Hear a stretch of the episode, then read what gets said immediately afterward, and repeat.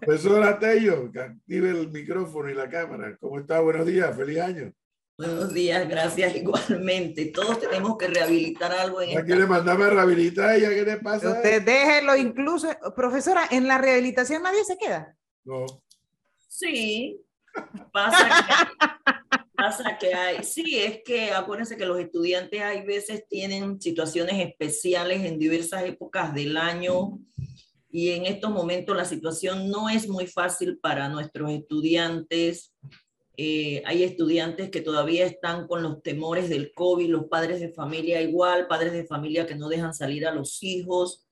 O sea, hay una diversidad de situaciones que pareciera que, bueno, buenos días a todos, que pareciera que, pareciera que, que no. Eh, por ejemplo, a mí no me, no me afecta nada, pudiera ser, no, pero uno no sabe las condiciones de cada una de las otras personas y a mis hijos también. Eh, yo los puedo preparar, ayudar, educar, pero hay padres de familia que tienen algunas situaciones especiales, limitaciones que les impiden poder apoyar a los hijos, tienen que salir a trabajar a lo que sea los chicos se quedan en casa solos, entonces quién los atiende, quién los mire y siempre el muchacho va a necesitar eh, un adulto que esté allí ayudando, apoyándolo, porque a pesar de que queremos hacer esfuerzo porque nuestros estudiantes sean más autónomos, yo creo que ahí está también un poco el éxito de muchas de las cosas que hacemos, que ellos pudieran ser más autónomos, atreverse a buscar, a informarse, a leer, pero eso se dificulta también un poco, la casa no lo hace, algunos docentes lo hacen muy poco, entonces todo eso limita la, Demasiadas la de nuestros estudiantes. Tienen Profesora, Hasta el año pasado, antes de que finalizara oficialmente el año escolar de 2022, eh, se hablaba de probablemente unos 50 mil estudiantes que habrían reprobado o fracasado materias. ¿Cuál es la cifra oficial? Sí, la cifra oficial entregada por la Dirección de Estadística del Ministerio de Educación nos habla de que 47.502 estudiantes estarán asistiendo a recuperación. Eso es recuperación que se quedaron en hasta tres materias, pero los que, y los que reprobaron y los que reprobaron año completo. Sí, los que reprobaron años completos, que conocemos también con el término de que han repetido el año escolar, Estamos hablando de 36.746 estudiantes. ¿Cuántos? 36.746 estudiantes. Wow, eso es mucho. Sí, eso nos indica, nos, nos, manda una alerta, nos manda un mensaje de, de las situaciones por las cuales estamos pasando nuestros estudiantes, que en algunos casos no siempre es porque no estudian porque no tienen los libros. El Ministerio de Educación se ha empeñado en que cada estudiante tenga su texto escolar de las cuatro asignaturas básicas, sino que hay otros elementos en la familia, en el hogar, en el ambiente, en la comunidad donde vivo que están afectando también a nuestros estudiantes. O sea, la situación de los estudiantes en estos tiempos de COVID es una situación que se da por Y el compromiso del cuerpo docente, profesora, eso, eso ha podido ir mejorando, porque sabemos que siempre eso ha sido un talón de aquí en el Ministerio de Educación, pero se habían hecho los esfuerzos en algún momento porque el educador tuviera más compromiso con su, para con sus estudiantes. ¿Eso cómo ha quedado?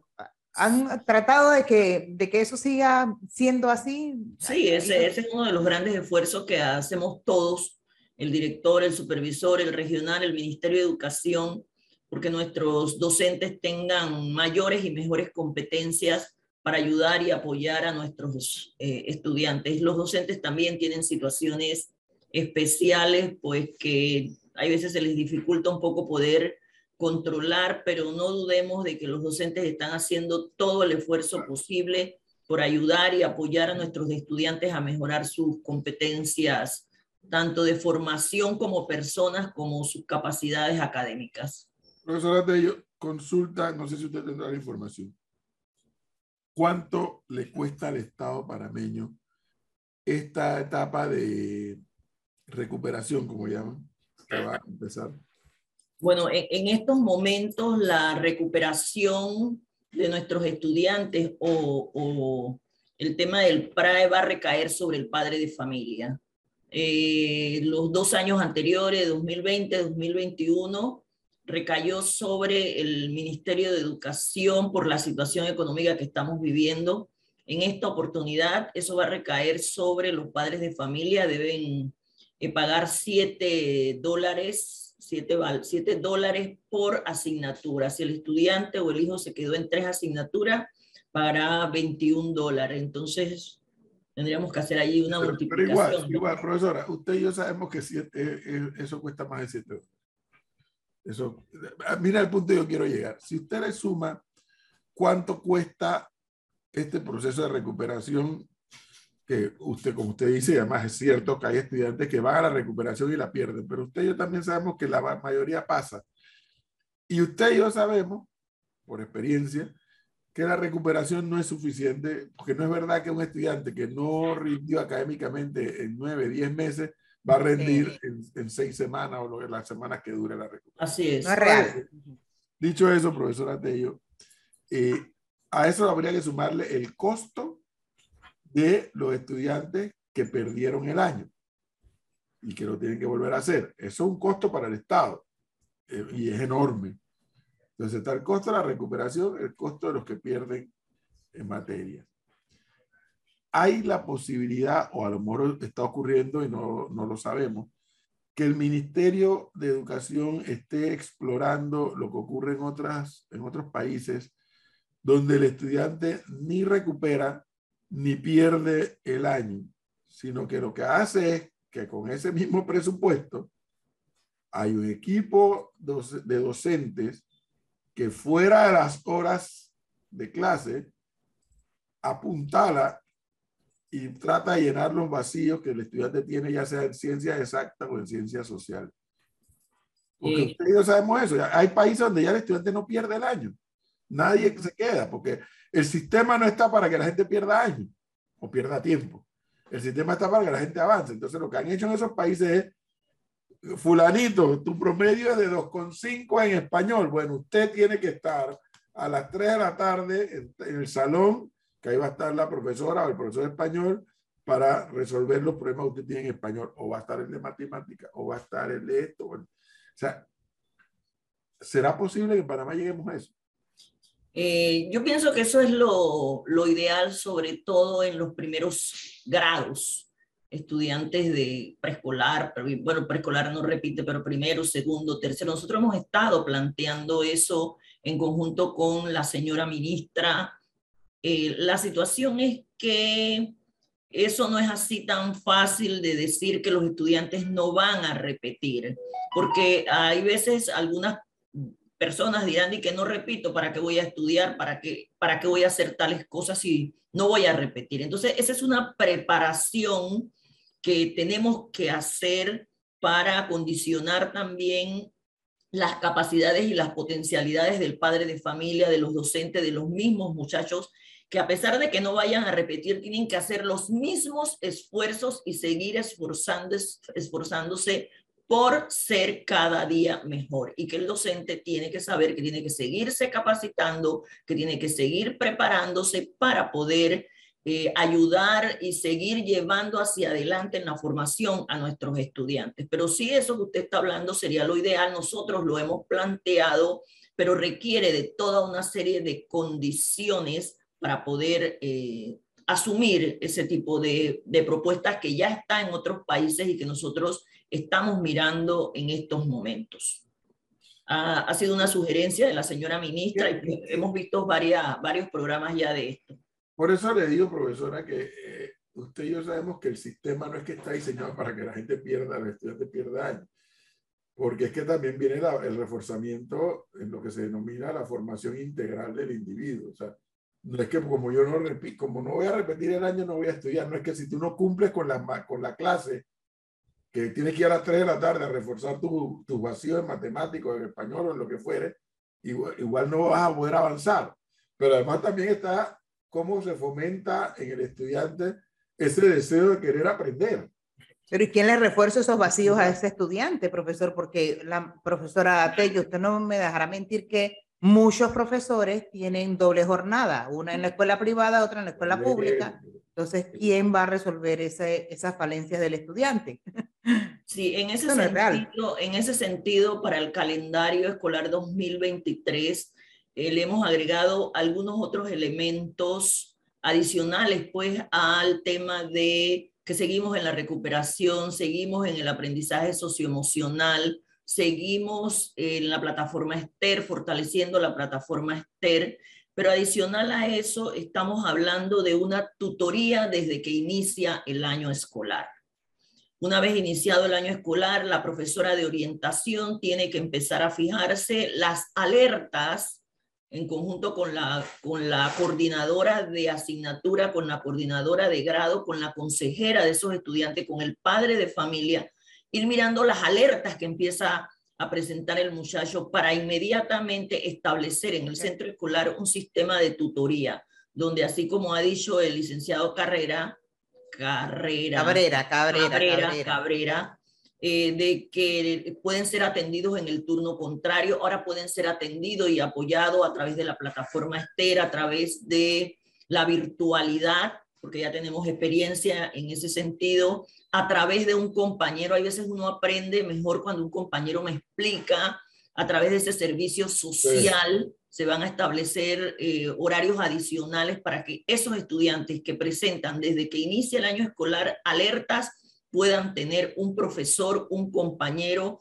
o alguien en la escuela que lo va a ayudar. Adicional a eso, sabemos que uno de los factores asociados, uno de los factores asociados por los cuales a veces los estudiantes también presentan deficiencias es porque no saben leer y ni escribir y están en quinto y sexto año y no saben leer y escribir, no comprenden lo que leen. Entonces, también se ha establecido en el, en el calendario escolar para el año 2023 que todos los profesores tienen que asumir actividades de lectura y escritura, no importa la asignatura que sea, porque leer y escribir impacta en todo, en toda la vida de los seres humanos. Entonces el profesor de biología, de química, de artística, de educación física, tiene que colocarle actividades lectoras a todos sus estudiantes. Profesora, sabemos que gran parte de los problemas en educación eh, se dan porque no hay liderazgo, o sea, no hay directores líderes, hay gente que se deja mangonear, entonces como tiene a un dirigente de uno de los gremios, hacen lo que le da la gana, y al final son escuelas donde usted y yo sabemos que las cosas no funcionan. Pero también hay otras escuelas donde hay líderes, donde ese director de escuela involucra al docente, e incluso a veces hace hasta revertir al mismo dirigente del gremio docente y, y, en lugar de estorbar, ya ni modo, le toca sumarse porque todo el mundo está en una misma dirección, padres de familia, estudiantes, docentes y el director de escuela que es base. Ustedes no han procurado que esas escuelas, que a lo mejor quienes nos están escuchando me preguntarán, diga cuáles son, pero sí, sí las hay, que las escuelas que no tienen un modelo así tan bueno, puedan replicar lo que se hace en, una escuela, por ejemplo, no por echarle más flores, pero es que merecen que se las eche, la escuela de la primavera. O sea, no se pueden replicar modelos en las escuelas donde las cosas no están bien, que usted y yo y todo el mundo sabe que las cosas no marchan bien. Claro que sí, se pueden realizar encuentros, le llamamos nosotros. Eh, eso se hizo en una época donde una escuela mostraba sus, sus habilidades donde una escuela mostraba todo lo bueno que ha hecho. Anoche, por ejemplo, yo estuve en la graduación del Instituto Urracá. Oh, sí, esa es otra escuela. Y el Instituto Urracá en Santiago de Veraguas hizo una, en la graduación, una reseña de todos los concursos en los que han participado y todas las cosas que han hecho y me quedé sorprendida. Una escuela extraordinaria de la cantidad de oportunidades que le ofrecen a los estudiantes, no solo académicas, sino sociales, culturales, que forman parte de esa formación. Pero, ¿y entonces qué pasa, profesora, con nosotros? porque no replicamos eso en las otras escuelas? Entonces, esos esfuerzos se, eh, son propuestas exitosas, le llamamos, esas, esos, esta propuesta se hace, se hace a través de encuentros con los supervisores, que son los que conocen cómo funciona cada una de las escuelas. Si el director no es líder, si el director no es líder, si no tiene idea cómo llevar la escuela, no tiene idea cómo anda tabla, oiga, que se copie del huracán, del IPT Veraguas, que también es una super escuela con unos líderes al frente de la primavera de hoy, por mencionar solamente en Veraguas. Emperatriz Miranda de Cabal. También, o sea, hay muchas escuelas. Correcto, correcto. Que se copien de esas, hagan lo que hace el director aquel. No. Así es, así Ahí es. vale Hay muchas copiarse. Hay muchas escuelas. Entonces la rehabilitación, profesor, empieza el 10 de enero. El martes 10 de enero hasta el 3 de febrero. Todavía están en proceso de matrículas. Correcto, hasta mañana es la inscripción de los estudiantes para participar del proceso de recuperación. Escuelas en todo el país habilitadas para tal fin. Correcto. Ahí está el No tema. vaya a rehabilitar, profe. Yo voy a Lo mando a rehabilitar rehabilitar. Por ejemplo, la asignatura matemática ha sido una de las asignaturas pues, que más les ha costado también a nuestros estudiantes y allí pues tenemos un alta, mayor fracaso. correcto, una alta deficiencia de Matemáticas y, qué, y cuáles más? matemática, inglés, ciencias naturales, tienen dificultades nuestros estudiantes. Pero ya le digo, esperamos que con este proceso de, de tutorías desde el día uno podamos apoyar más a nuestros estudiantes. Bueno, Bueno, profesora Tello, gracias. gracias, Siempre. profesora. Como no-